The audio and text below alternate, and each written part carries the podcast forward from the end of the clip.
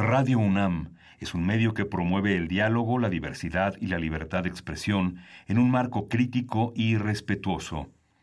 Los comentarios expresados a lo largo de su programación reflejan la opinión de quien los emite, mas no de la radiodifusora.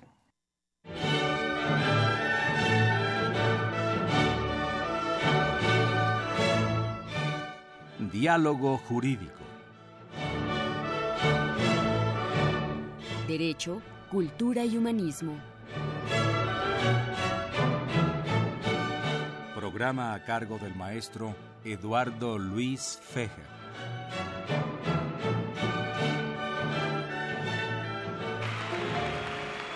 When I said I needed you, you said you would always stay.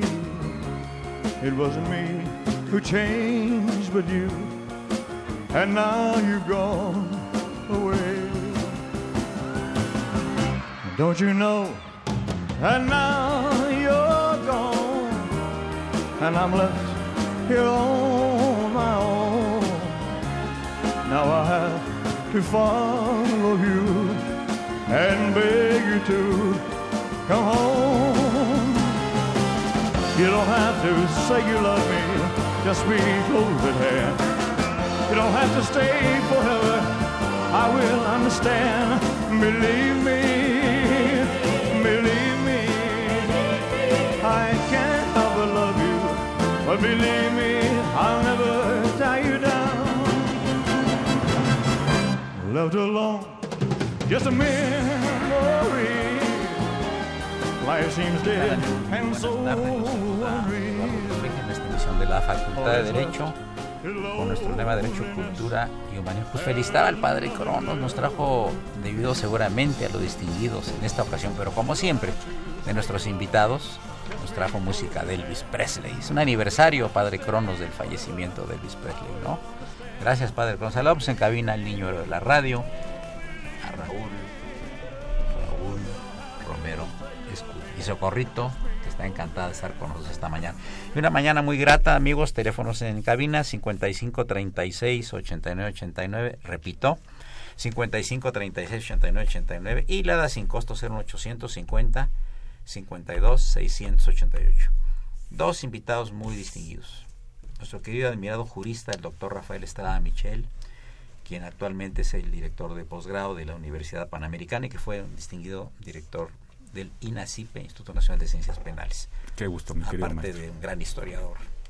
Y desde luego el querido doctor, amigo y jurista también, don Juan Carlos Sánchez Magallán, que va a platicar con nosotros, pero yo, yo le quiero preguntar, antes de entrar al tema de la corrupción y del derecho penal y también hablar del, de este tema de, de los juicios orales, lo de la ayuda, de las puertas giratorias, de que entran los las personas a la cárcel y salen luego.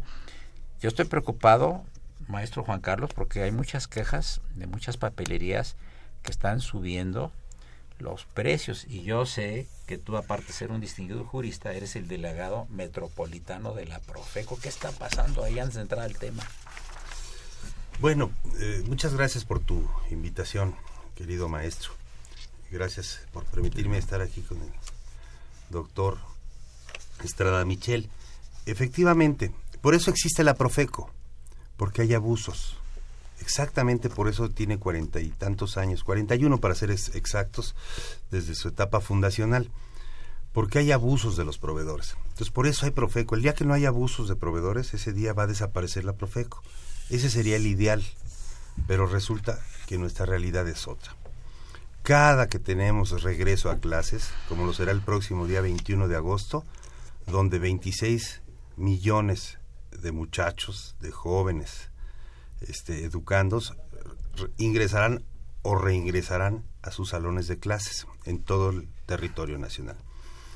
Y efectivamente, por ello, tenemos la instrucción determinante de Rafael Ochoa Morales, nuestro procurador eh, federal del, del consumidor, en el sentido de estar muy atentos en todo el despliegue, en toda la cobertura nacional, para estar atentos, para que las escuelas no condicionen los servicios, no discriminen, para que eh, le den la posibilidad a cualquier solicitante, ahora con los muchachos que pues es una pena no logran ingresar a la UNAM, este, tengan la posibilidad de seguir estudiando en escuelas incluso privadas.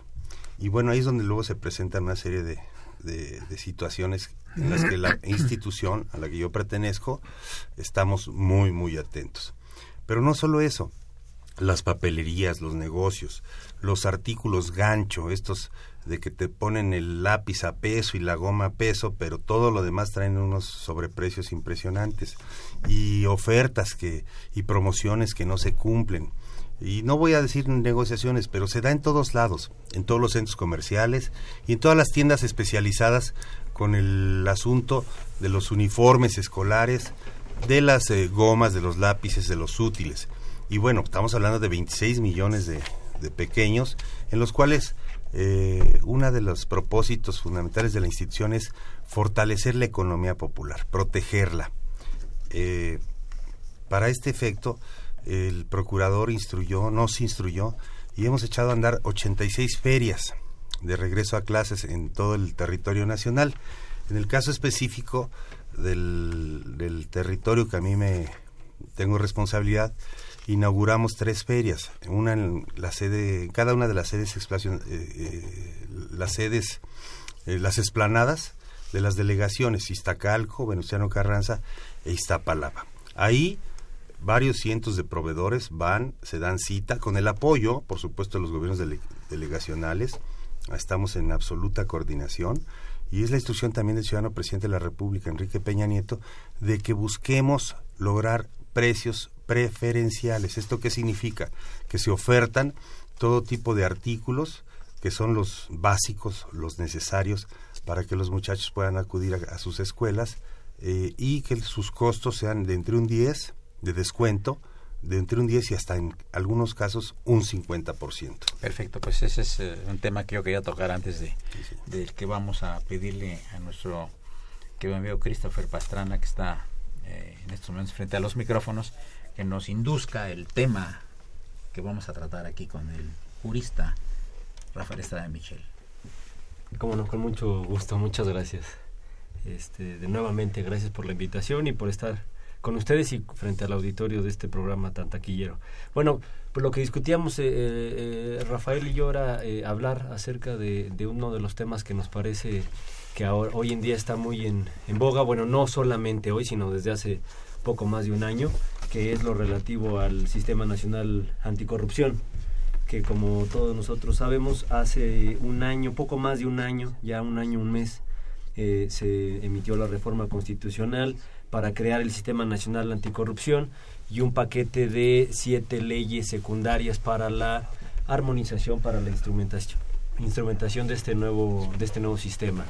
Eh, ya, ya venció el plazo, la vacatio legis de un año para que se instrumentara a nivel federal y a nivel de estatal en cada una de las entidades federativas eh, los sistemas locales anticorrupción y la verdad es que todavía pues no no se ha hecho eh, no está acabada esa labor aún en todas las entidades federativas.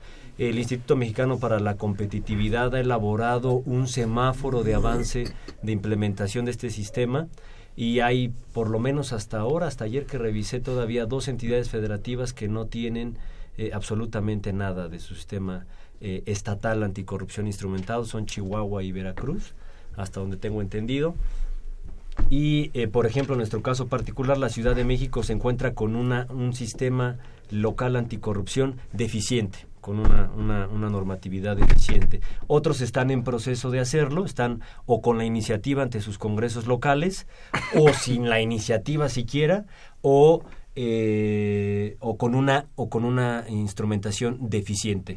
Entonces, bueno, pues ese es el marco general. Eh, el proceso ha sido muy largo, eh, criticado, pero creo que bastante plausible. Yo soy un entusiasmado del Sistema Nacional Anticorrupción. Creo que son muchas las virtudes que, que se proponen, por lo menos esencialmente, teóricamente ya será cosa de ver operativamente cuáles son las deficiencias que va presentando sobre, sobre la marcha, sobre el proceso mismo de su instrumentación, pero por ahora soy este, optimista. Doctor Estrada Michel, ¿cuál crees que sea la percepción del pueblo de México sobre este tema? y sobre las, las instituciones que ya están echándose a andar.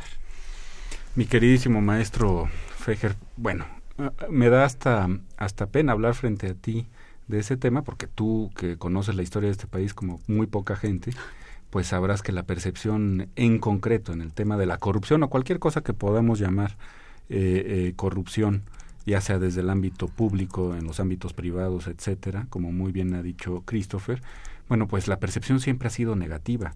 Por lo menos llevamos eh, documentados 250, 300 años de una percepción muy negativa frente a los gobiernos, eh, tanto eh, del virreinato como los del México independiente, en este tema. Y nos da la impresión, en muchos casos por desgracia fundada, de que efectivamente hay gobiernos muy mano largas, por decirlo con claridad, que hay muy poca em, muy poco desarrollo de la ética pública en muchos eh, eh, gobiernos, eh, tanto del ámbito nacional como en las entidades federativas.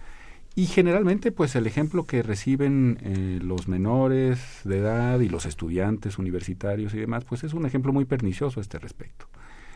tu pregunta va por el lado sociocultural y me parece que tenemos que ser muy conscientes de esto, mi querido Eduardo Luis. tenemos referentes de valores muy, muy lesionados. Eh, incluso diría yo que son referentes cada vez más puestos en tela de juicio y que ello genera, pues como decía yo, un ejemplo muy, muy malo para las nuevas generaciones. ¿Por qué? Porque los seres humanos tendemos a pensar en términos marginales, en términos racionales. Si realmente el costo de corrompernos, eh, más allá de que hay algunas personas verdaderamente eh, santas, dignas de canonización o casi de martirio, eh, o hay auténticos patriotas y héroes de la República, como eh, ustedes que están aquí en esta cabina, lo digo sin ambajes, pero en general la gente tiende a pensar en términos de su conveniencia marginal, como dicen los economistas. Es decir, ¿qué tanto me cuesta realizar un sacrificio en la última unidad de producción?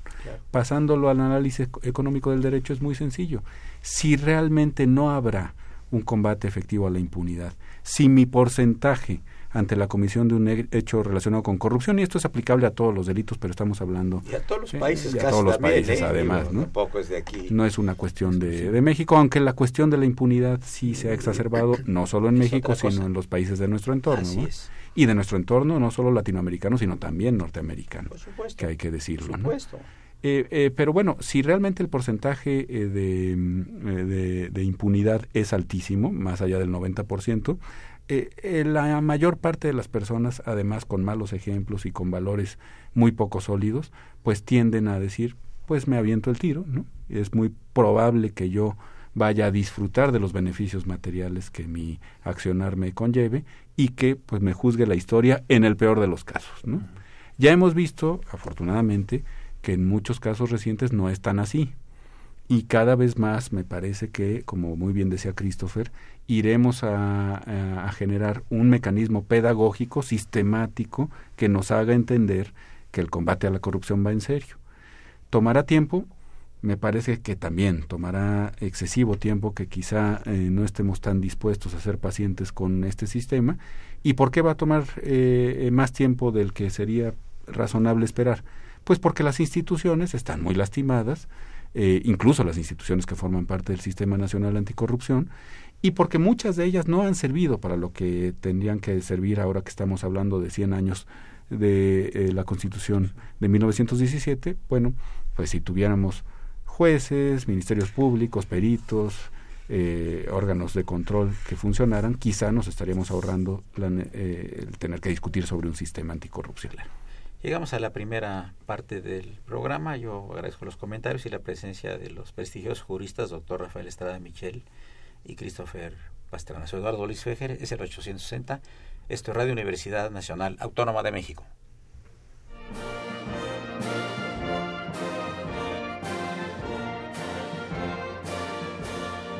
Su opinión es importante. Comuníquese. Nuestro número 5536 8989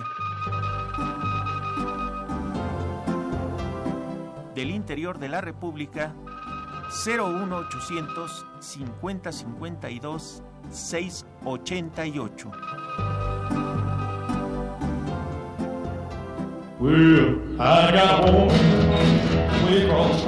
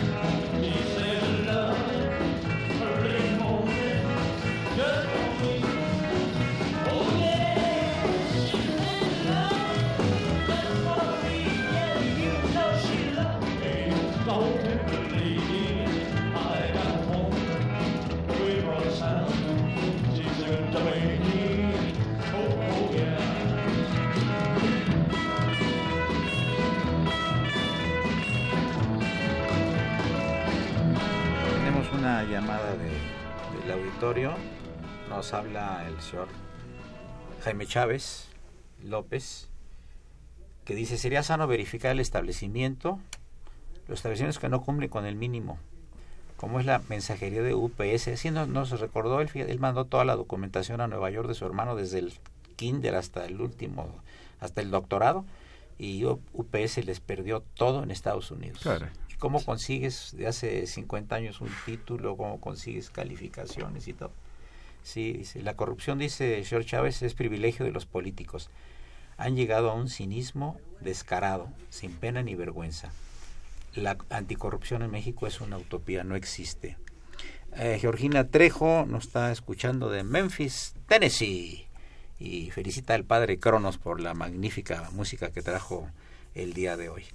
Entonces, este eh, es un problema muy complejo porque no es privativo de México el tema de la corrupción. No, en absoluto. No es privativo, ¿no? Te vas a Brasil, te vas a Argentina, te vas a Europa. ¿Cuánta gente juzgada, ministros, eh, por corrupción? En, en Israel, eh, un presidente estuvo en la cárcel y un, y un primer ministro también, eh, también por corrupción. Así es. Este, en el Perú, ahorita en Guatemala, en eh, muchos secretarios de Estados en Francia, en España no se diga, en los partidos. Eh, Yo creo que es un problema... Grecia, ¿no? En Grecia. Es, un es un problema pues generalizado. No, no sé si sea el signo de los tiempos o que ahora con las redes sociales y todos los instrumentos que hay tecnológicos sepamos más rápido, más pronto y con mayor profundidad a veces los temas de corrupción y muchos. No sé qué opinas Creo tú. que tienes toda la razón, mi querido maestro. Y, y no solo lo sabemos casi casi que en tiempo real, sino que exigimos eh, eh, una respuesta por parte del aparato estatal, que no siempre es fácil dar, no sé qué opinen ustedes, pero me parece que en estos temas tan delicados, en donde además la prueba es eh, se complica tantísimo, ¿no? Porque eh, en fin, eh, hay que decirlo, en el debido proceso las cuestiones tienen que estar acreditadas fuera de toda duda razonable para proceder a una sentencia condenatoria. Y aunque la opinión pública muchas veces vea eh, eh, como evidentes conductas que deben ser sancionadas por eh, la ley, eso no implica que ello sea fácilmente probable, probado ante un juzgado. Al contrario, muchas veces en este tipo de delitos el tema de la prueba es el que más se dificulta. Y el tema eh, de las eh, entidades periciales, de los expertos para probar eh, las conductas, insisto, fuera de toda duda razonable, pues no es un tema que esté eh, perfectamente desarrollado en el país, ni mucho menos. ¿no? Muchos países, Brasil mismo, que citabas el ejemplo, Eduardo Luis, eh, Guatemala, por supuesto, se han visto envueltos en esta cuestión de la prueba que es tan dificultada para, para llevar ante la justicia. Además, a gente que está eh, muchas veces protegida constitucionalmente por Claro, el, por el claro, llamado fuero claro, constitucional, que además no tiene nada de malo, podemos discutirlo mil veces, pero de que está en la Constitución, está en la Constitución.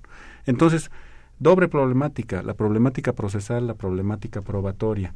Yo coincido plenamente con lo que decía don Jaime Chávez en su llamada eh, de nuestro auditorio, eh, eh, aunque hay una cuestión que pondría en tela de juicio, no es privilegio nada más de la llamada clase política. Por supuesto que no. Eh, la corrupción está, por desgracia, en todos lados y necesita, por supuesto, de un lado privado que se vea Que la beneficiado, alimente. que la alimente, por supuesto, ¿no? y que y que obtenga que obtenga beneficios con la corrupción. Por eso es tan difícil de cortar esta hidra de mil cabezas.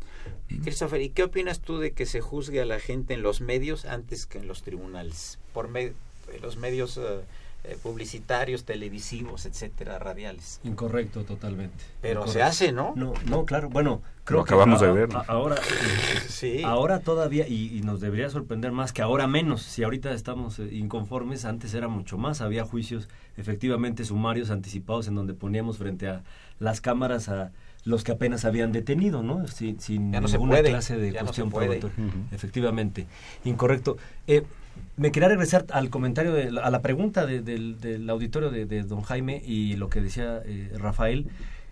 Tan es así que no es privativo, no es exclusivo de los, de los servidores públicos, de la clase política, que justo uno de, una de las reformas centrales eh, en, en to- todo este sistema nacional anticorrupción es el tema de que haya responsabilidades administrativas de particulares.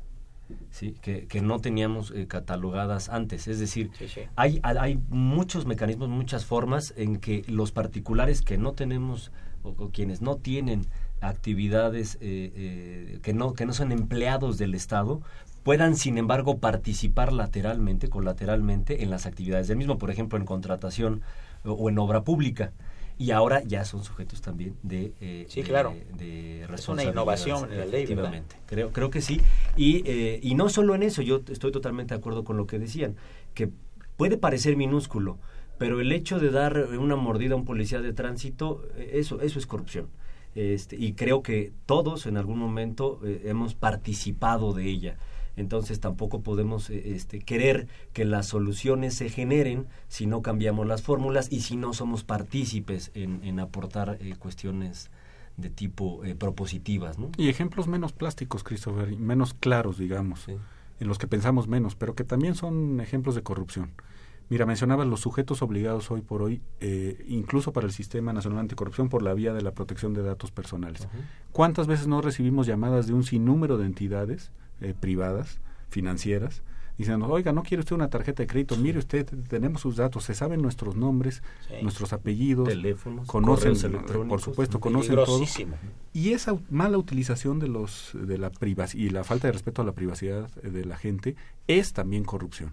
Se nos ocurre poco, pero estamos Es en, la- en una serie de redes de control, de dominio, que eh, muy fácilmente pueden llevar a conductas eh, mucho más allá de la mera corrupción eh, gubernamental, pueden llevar a conductas incluso eh, que tienen que asociadas a delitos con violencia o delitos de sangre. Es un tema peligrosísimo. Eh, y no nos, no nos damos cuenta que también cuando, cuando actuamos en ese sentido, porque formamos parte de una institución o porque eh, eh, se contrató al call center donde trabajamos para hacer uso de estos eh, datos personales, también estamos contribuyendo a la corrupción. Es uno de muchísimos ejemplos, mi querido doctor. Bueno, eh, podemos también derivar todo este asunto a las llamadas redes sociales, donde está el anonimato y te pueden insultar, te pueden manchar, te pueden amenazar, ¿no? No, no sé qué opines. Decías, eh, hablabas hace un momentito de la presunción de inocencia. Qué importante es para un Estado democrático presumir la inocencia eh, ex ante. ¿Qué, ¿Qué significa presumir la inocencia? Que la carga de la prueba, la carga para probar la culpabilidad está del lado del aparato público. Y entonces cuando la subvertimos, cuando la, eh, la volteamos de cabeza, por ejemplo en las redes sociales y amparándonos en el anonimato o no, también estamos generando un clima de corrupción. Claro. de corrupción del debido proceso de, eh, y a veces se nos ocurre bueno eso no me va a pasar a mí no tiene por qué no pasarte a ti. Le puede pasar a cualquier persona famosa o no famosa capitán o no de la selección nacional. Te puede ocurrir a ti eh, que toda tu, tu trayectoria eh, eh, tu prestigio en cualquier cosa que, que realices por una subversión del principio de presunción de inocencia que hay que recordar es un principio constitucional lo era siempre, pero ya está especificado sin lugar a- sin dejar lugar a ninguna duda en el artículo 20 a partir de la reforma del año 2008, el artículo 20 de la Constitución General de la República. Si no partimos de esa presunción de inocencia va a ser muy difícil que tengamos instituciones eficientes para combatir la delincuencia en general. Creo que estamos, creo que estamos totalmente de acuerdo. ¿eh? creo que estamos tan ávidos o, justamente estos índices de percepción que perdón, pero no dejan de ser eso, ¿eh? índices de percepción, tampoco, tampoco identifiquemos índices de percepción con, con, estadísticas de datos duros. Como, exacto. Eh, pero estamos tan ávidos o tan cansados de la constante eh, noticias y la, el bombardeo. mediático que recibimos de, corrupción en todos los niveles que lo que nos volvemos pues, sumamente eh, juiciosos, críticos, este, inquisitivos para con aquellos que están viéndose eh, imbuidos en un proceso de, de, esta naturaleza. pero creo que tenemos que avanzar desde nuestra individualidad hacia ser un poquito más este, calmados, más cautos en nuestros juicios, porque justamente lo que decía Rafael es, que nos volvemos eh, partícipes en la corrupción del, del debido proceso, y no solamente en materia penal, que quizás sea el ejemplo más significativo, sino también podría ser en uno administrativo, en uno de transparencia, este, protección de datos personales. Pero además, ¿sabes que eh, mucha gente cree mentiras, cree las mentiras y las hace suyas. En una red social hablan mal de una gente, no, sí, este, tiene razón el que habló mal de esa persona, ni la conocen, nunca han platicado con ella ni nada. Así es. O sea, el dar por supuesto todo ese tipo de cosas es muy delicado. Delicadísimo. Y además, eh, lo que decía Christopher me parece de la mayor relevancia. Generamos una expectativa de combate efectiva a la impunidad, de combate efectivo a la impunidad, perdón, que es nada más eso, una expectativa, es una nube de humo, porque hay que recordar, el hecho de que alguien sea juzgado, por ejemplo, en las redes sociales o en la prensa, o incluso alguien que esté siendo procesado, no implica que se esté combatiendo la impunidad eh, efectivamente, porque ahí no hay un condenado. De hecho, hay un presunto inocente en materia penal, pero también en materia administrativa, lo ha dicho la Suprema Corte recientemente, eh, eh, en todo. Y entonces cada que tenemos un funcionario público, en desgracia, que digamos es el ejemplo más típico, ¿no? Alguien que es acusado públicamente, incluso por agencias extranjeras, en fin, eh, es acusado de una actividad de corrupción, lo que nos encantaría es que de manera sumaria fuera juzgado eh, y condenado. Bueno, pero no, hay que seguir una serie de formalidades, hay que estar convencidos, fuera de toda duda razonable, de la culpabilidad del personaje en cuestión para poder proceder a, castigarlo. Y entre tanto, no hay un combate efectivo a la impunidad, hay una expectativa. No ganas nada llenando las cárceles eh, de personajes que están en prisión eh, preventiva, en mi concepto, por ejemplo. Solamente ganas una ilusión de que se está haciendo el trabajo, pero hasta que no se obtiene una sentencia condenatoria, es decir, una sentencia que vaya conforme a los intereses y a lo que busca el Estado, no has, eh, eh, no te has anotado, digamos, un gol, un punto en el combate al delito o a la corrupción. Y esto es algo muy difícil de entender. Nos gustan las penas anticipadas. Totalmente. Amigos, llegamos a la parte media del programa, es el 860 de Radio UNAM. Les recuerdo que se encuentran en cabina los juristas, doctor Rafael Estrada Michel y el licenciado Christopher Pastrana. Soy Eduardo Luis Fejer, continúen en el alma mater del cuadrante.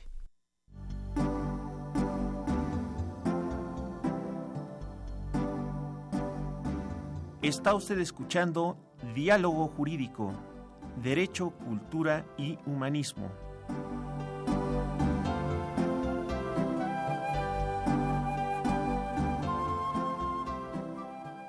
A través del 860 de AM.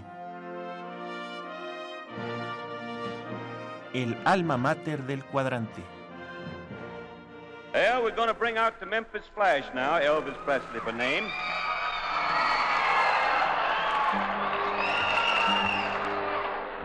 I do. Hi, Mr. Logan. How you doing? Fine, Elvis. How you getting along? I'm uh, sick, sober, and sorry. Wanted to see if you're all set for a week of personal appearances in Texas this next week. Yes, sir. We're all we're all ready. Well, good, because a big show with Elvis Presley and Scotty and Bill and Johnny Horton and Betty Amos and David Houston and Sonny Trammell and Ray Gorman and Tillman Franks and Willie Bird Brain and with me will be appearing all this next week in Texas. Monday night, what you gonna be. You, you going to be with us, Mr. Logan? Yeah, I sure am. Mm-hmm. I sure that's will. I mean, that, that's good. We'll be in Bryan, Texas on Tuesday night, Wednesday in Conroe, Texas, Thursday in Austin, Texas, and Friday in Gonzales, Texas. Nice, easy driving distance. Everybody come see us. You'll get to hear tunes like this one. What's the name of this one? Oh, baby, baby, baby, baby, baby, baby, baby, baby, baby, baby,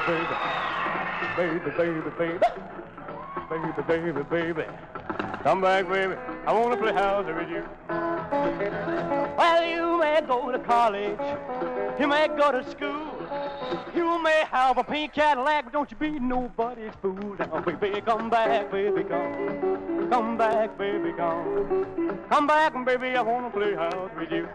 Well, listen, let me tell you, baby, what I'm talking about. Come on back to me, little girl, so we can play some house now. Baby, come back, baby, come. Come back, baby, come. Come back, baby, I wanna play house with you. Hit it!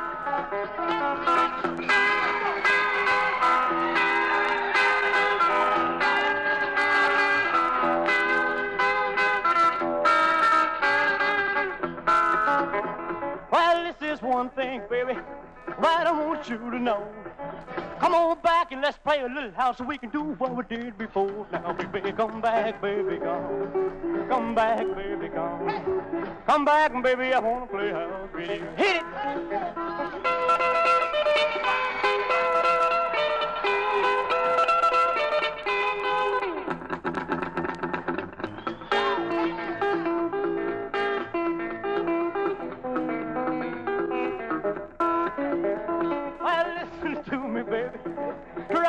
Understand.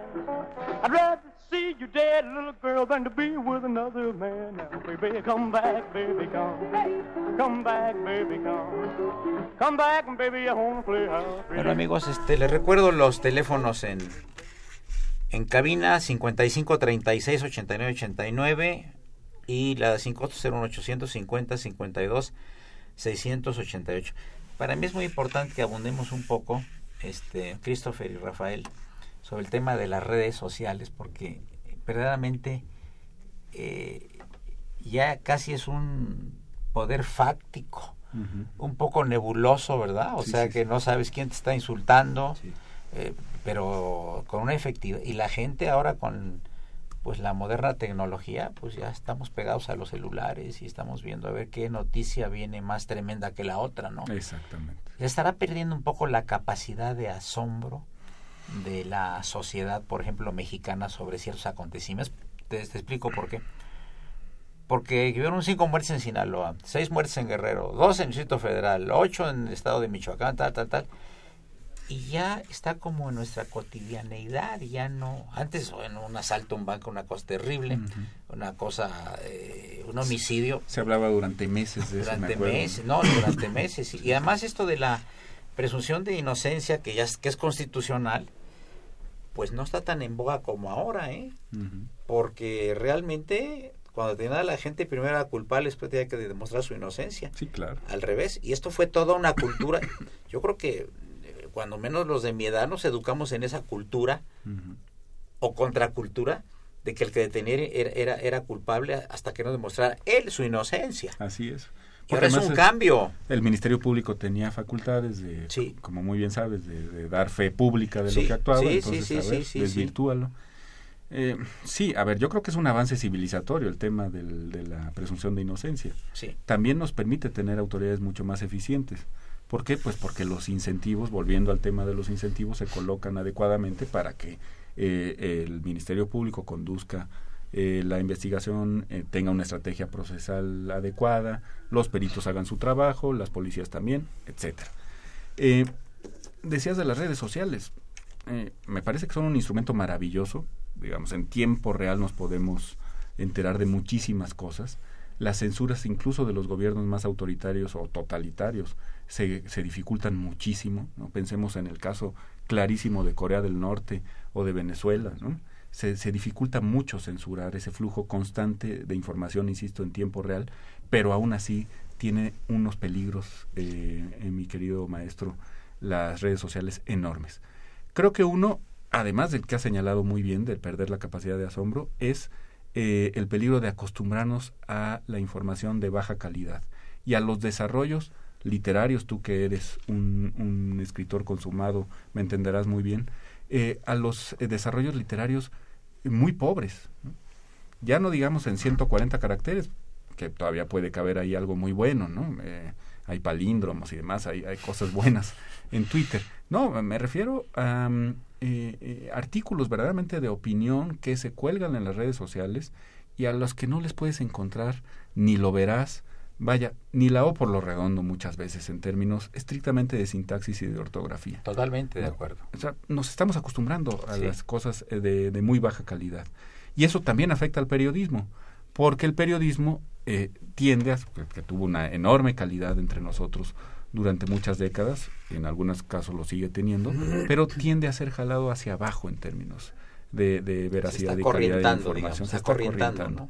Y eso es una pésima noticia. ¿Y qué opina un, un, un jurista de la joven generación al respecto como Christopher? La verdad Pastrana? lo mismo. Creo que hemos enarbolado y lo hemos hecho y lo creo que lo vamos a seguir haciendo un rato más, ese refrán de que si el río suena es porque agua lleva.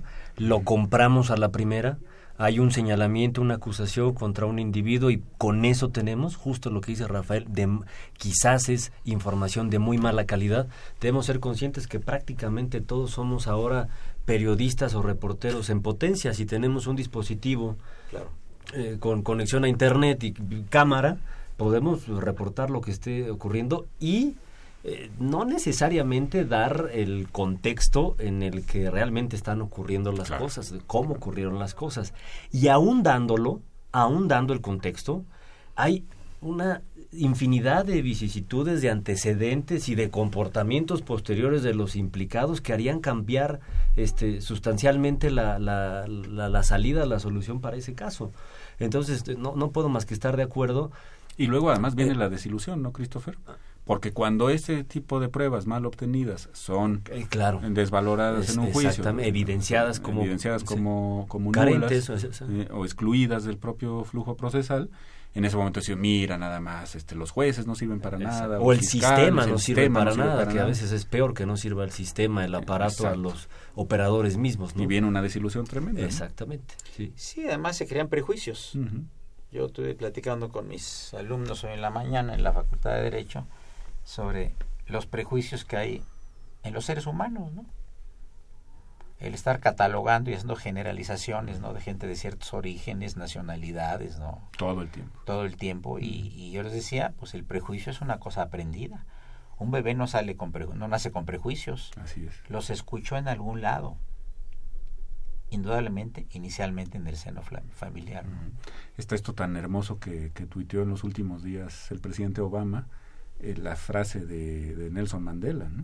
Nadie nace odiando. Es correcto, los, sí lo leí, los, por los niños aprenden, ¿verdad? Sí, claro. Eh, aprenden a odiar y es más fácil enseñarles a amar que a odiar. Sí. Es una frase llena de sabiduría. Mira, a, ahorita que estabas hablando de, de, Elvis y que el productor ponía la música del rey del rock and roll y todo, creo que no podemos dejar de lado esto tan tremendo en términos de prejuicios que mencionabas, Eduardo Luis, tan tremendo que pasó en Virginia. Virginia. Terrible. En, en, los últimos días, ¿no? Es, es tremendo, es terrible, es eh, verdaderamente escandaloso. Y habla del prejuicio de la supremacía blanca, habla de los rencores que se, se, se, remontan hasta la guerra civil, ¿no? Tú imagínate que en, en, nuestro país, tú que eres experto en estos temas, imagínate que en nuestro país, mi querido maestro, tuviéramos todavía odios derivados de la, de la guerra de reforma, ¿no? Entre liberales y conservadores siguiéramos odiándonos, sí. como decía López eh, Velarde, eh, de buena fe, ¿no? Sí, sí, sí, sí. Eh, bueno, nada más traslademos eso, que es exactamente lo mismo en tiempos, a la situación entre el sur eh, y el norte claro. en los Estados Unidos. Mm. Es una bomba es una olla express, ¿no? verdaderamente es explosivo. No, y ahora super potencialmente explotado por el titular del ejecutivo. Sí, hombre, que además no, que no, ha hecho y que no condena nada, el discurso supremacista blanco. Sí. Bueno, es una locura. Explícitamente debía. Hombre, por supuesto. Explícitamente debía. Como lo hizo el gobernador de Virginia, muy bien, por cierto, ¿no? Alguno de ellos dijo para yo luché contra los nazis uh -huh. en la Segunda Guerra Mundial para que aparezcan en mi país de Estados claro. Unidos de libertades unos neonazis, pues cómo, ¿verdad? No, bueno, qué cosa sí. más terrible, ¿no? Y además hay, hay el prejuicio el prejuicio al mexicano, ¿eh? Antimexicano. El mexicano es, es discriminado mucho sí. en los Estados Unidos, siendo que es gente buena, que es gente generosa y que va a trabajar. Gente muy trabajadora. No va a cometer ningún delito. Así Eso es excepcional en, en, los mexicanos en los Estados y Unidos. Déjenme decir sí. que también nosotros hacemos lo mismo con inmigrantes centroamericanos, en muy buena medida. ¿no? Pero hay maltrato, no hay prejuicio. Yo sí, yo ahí disiente un poquito, ¿eh? Creo que sí hay un poco de discriminación y tampoco se trata de generalizar, solamente de decir que creo que al final sí somos todos partes de un, en mayor o menor proporción y eventualmente eh, del mismo problema, ¿no? Claro. Volvemos al tema de la presunción de inocencia. Si tú eh, tienes eh, la tez de determinado color, ¿no?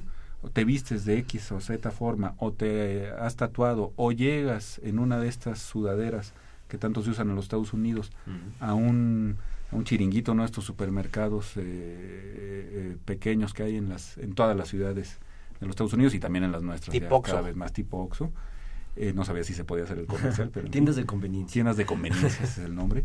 Bueno, si llegas así, eh, hay una presunción de que vas a cometer un delito. Sí, sí, sí, sí, sí, sí. Es- es O si eres de color locos. también. Si eres de color, latino. Sí, este, te ven caminando en la calle y dicen, este trae droga. Exactamente. Es de color, ¿no? ¿Qué, qué, qué, qué cosa más eh, tremenda. No podría uno pensar que después de la gran lucha por los derechos civiles estuviéramos volviendo a ver eso en un país, en una democracia tan avanzada que como me la dices en Europa, en Francia también, pues ahorita hay un- ya una cosa contra los musulmanes tremenda. Qué ¿eh? cosa tan- tan- Cuando hay gente buena entre ellos también. Hombre, por y de supuesto, primera y con una gran supuesto. cultura y etcétera. Así pero es. hasta el prejuicio también. ¿no? El miedo, además. Y el miedo, sí, claro. Sí, El miedo sí. que es tan terrible. Porque siempre todos los eh, pueblos tienen sus extremistas, ¿no? Y Exactamente. desde luego, pues el que tiene eh, extremistas, pues lo toma como ejemplo.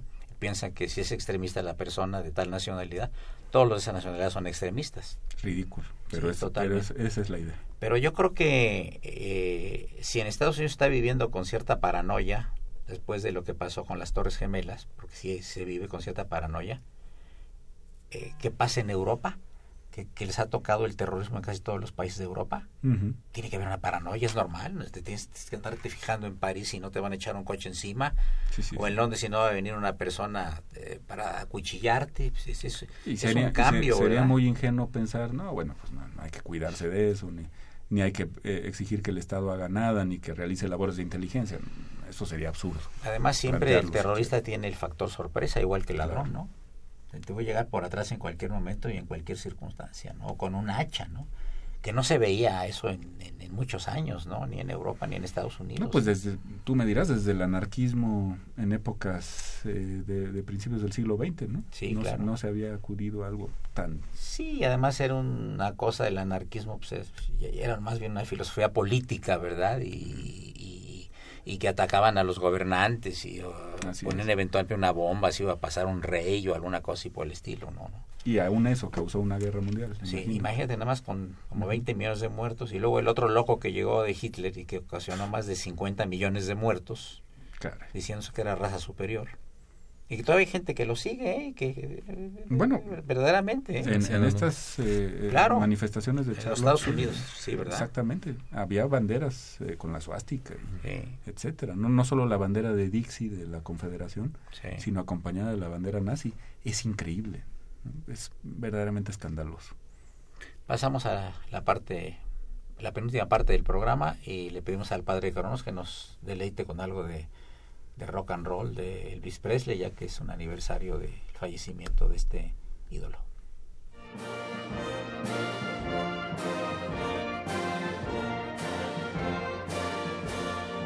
Su opinión es importante. Comuníquese. Nuestro número 5536 8989. Del interior de la República 01800 5052 688.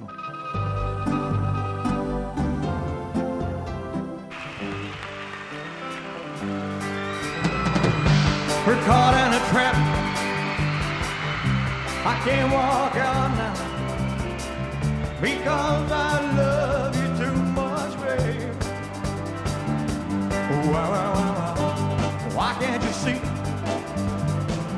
What you're doing to me when you don't believe a word I'm saying? We can't go on together with suspicious minds. And we can't build our dreams on suspicious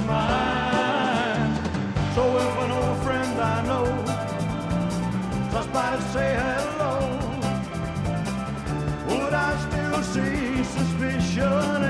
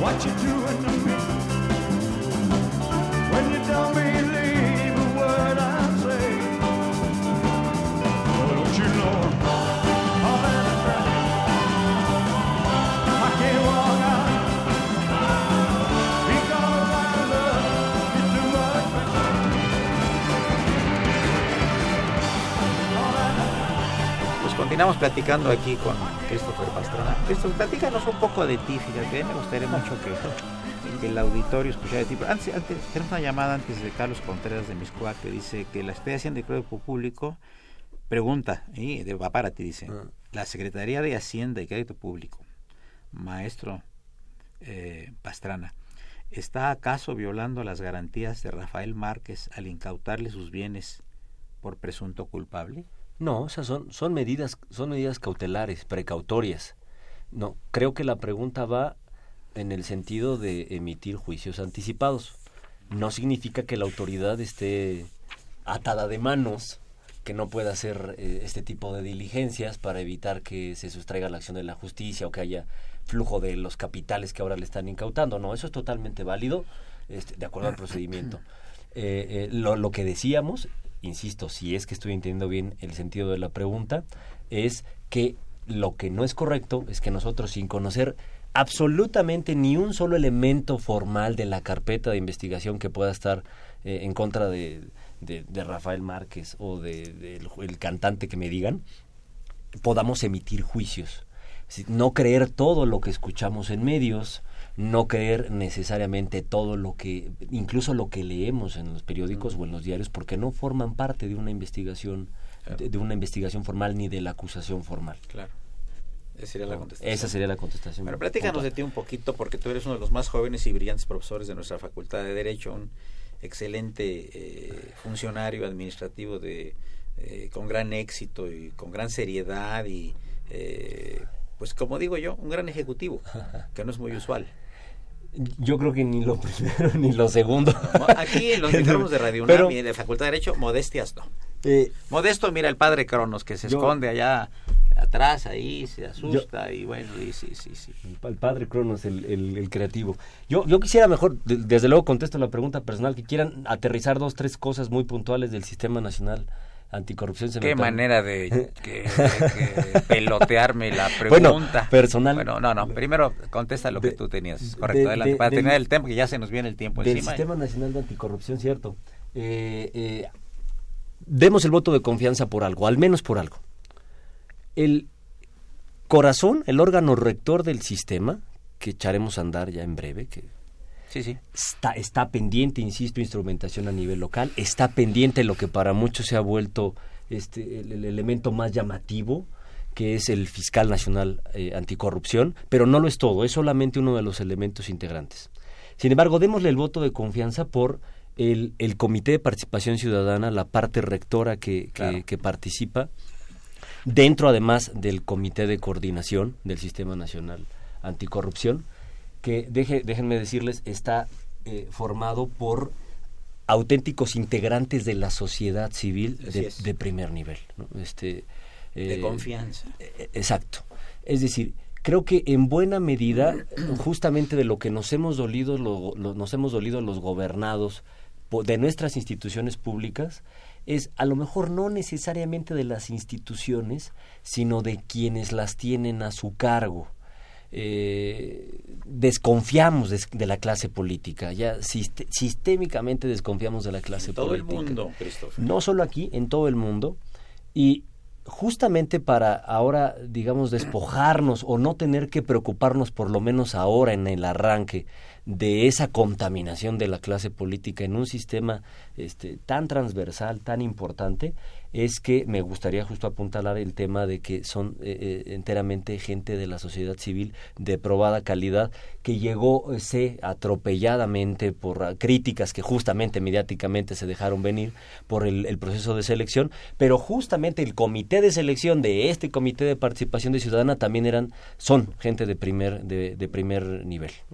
Eso, eso quería decir respecto del, del órgano rector en, en, en este sistema. ¿En qué prepa estudia- estudiaste tú? Preparatoria 8, Miguel Schultz, de la Escuela Nacional Preparatoria de la Universidad. Qué bien. ¿Y en qué año entraste a la Facultad de Derecho? A la facultad entré en 2003, no es cierto, en octubre de 2002, aunque soy generación 2003-2007, entré en octubre de 2000 de 2002 por la el desfase que se generó con la con la huelga de 99. Ajá. ¿Y sobre qué fue tu tesis profesional? Eh, me titulé por estudios de posgrado. Ah, Hice mi especialización en derecho penal.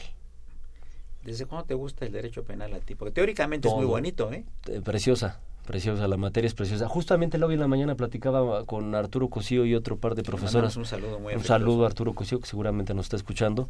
Eh, eh, Y a Carlos Penagos también, que es su vecino a de Carlos, Carlos, de sí, cubículo. Eh, eh, a mí me gustó el derecho penal, no, no sé por qué, pero siempre supe que me iba a dedicar. ¿Quiénes fueron tus maestros de derecho penal, eh? Ricardo Franco Guzmán, Raúl Carranca y Nada Rivas. menos. Este, en el posgrado Carlos Barragán Salvatierra. Maravilloso. Eh, eh, tuve al magistrado Miguel Ángel Aguilar López, eh, Moisés Muñoz, eh, Moisés Muñoz Hernández, eh, bueno, grandes maestros, grandes maestros. Pero tú más bien te has eh, dedicado al análisis y al estudio y la enseñanza teórica del derecho penal. Tú no eres abogado penalista. Postulante, no. no. Su- me encanta la, la doctrina, me encanta el estudio, me encanta la investigación. Me apasiona realmente el Y derecho. en México hemos tenido unos, unos penalistas eh, teóricos maravillosos, ¿verdad? Sí, tenemos. No sé, de libros es- estupendos, ¿no? Y muchos de ellos, afortunadamente, en la Facultad de Derecho. No, bueno, pues ya sabes tú que la mayoría de los libros que se estudian en todas las universidades de Iberoamérica y de las universidades Y- privadas de sí, México salen de autores salen de nuestra así Facultad es, de Derecho, así ¿no? es, ni más ni menos, así es. Muy orgullosamente. Sí. No, bueno, te voy a decir una cosa, creo que es muy importante, además que el auditorio lo sepa, muy importante el maestro que te toque en la materia que te toque. Porque tú pudo haber tocado un maestro que a lo mejor no colmaba tus intereses o tu atención y entonces hubieras dejado el derecho penal y a lo mejor te dedicas a derecho civil, por ejemplo. Influye mucho el maestro, ¿eh? Y tú, to- tú tomaste puras personalidades. Sí. Sin, sin menosprecio de otros maestros muy Claro. distinguidos también, porque son más jóvenes. Sí. No, y tuve grandes maestros en otras disciplinas Sí. que no me gustan, disciplinas jurídicas que me cuestan mucho trabajo y Sí. que aún así decidí no, no hacerlo. Lo tenía claro, no necesariamente me fue bien ¿eh? Este, en mis primeros registros académicos en materia penal, pero aún así estaba yo convencido, jamás dudé de que me iba a dedicar a, a esto. Oye, y este, eh, estás dando clase, ¿no? Estoy dando clase, como cada semestre, la facultad, tres clases, dos en el sistema escolarizado, una en distancia, una en el sistema de distancia. Ajá. ¿Y alumnos de qué, de qué grado? Son de licenciatura en los tres sistemas, en los dos sistemas, perdón, eh, son segundo y tercer semestre. En distancia doy de segundo semestre, en la licenciatura escolarizado de tercer semestre. Así es. Cuéntanos un poco de la educación a distancia para que... Bueno, la educación a distancia es, lo ha dicho el rector de la universidad, eh, el doctor Enrique Graue, eh, es, ese es el futuro de la educación. Hay reticencia, hay resistencia de muchos académicos, de muchos investigadores, pero la verdad es que eh, ofrece oportunidades que el sistema tradicional presencial eh, no puede cubrir.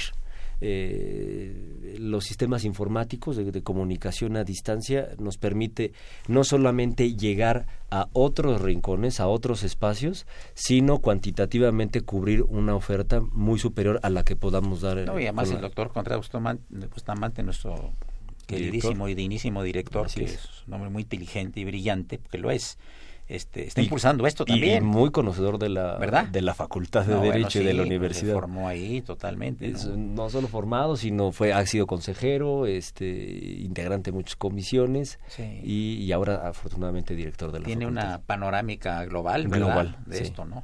Pero sí apoya estas cosas, al SUA, educación a distancia, la cuestión Totalmente. cultural. Él siempre ha dicho, yo, yo no quiero hacer simples abogados, quiero hacer juristas. Y formarlos, ha dicho en repetidas ocasiones, formarlos primero como justamente hablando del tema de anticorrupción o combate a la corrupción, formarnos primero como soci- como ciudadanos Claro. de primer nivel, primero como ciudadanos, Claro. antes que, que como juristas incluso, ¿eh? Yo creo que es toda una filosofía, ¿no?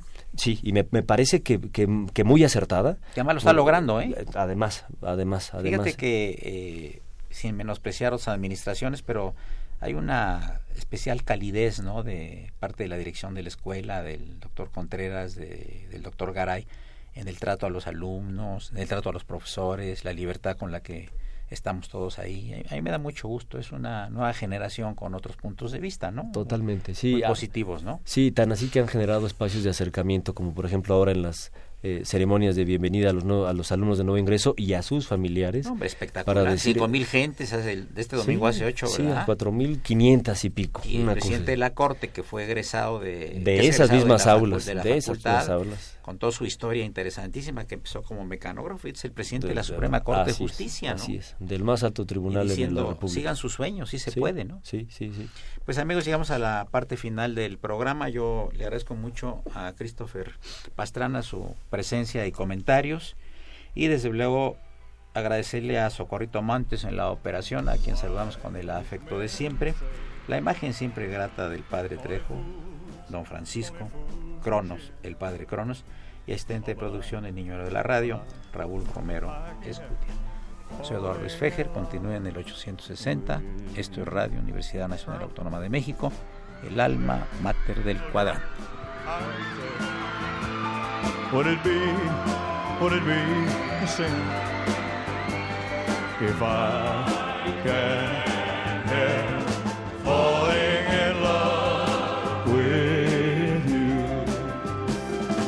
Like a river flows surely to the sea, darling, so it goes. Some things, you know, are meant to be. Take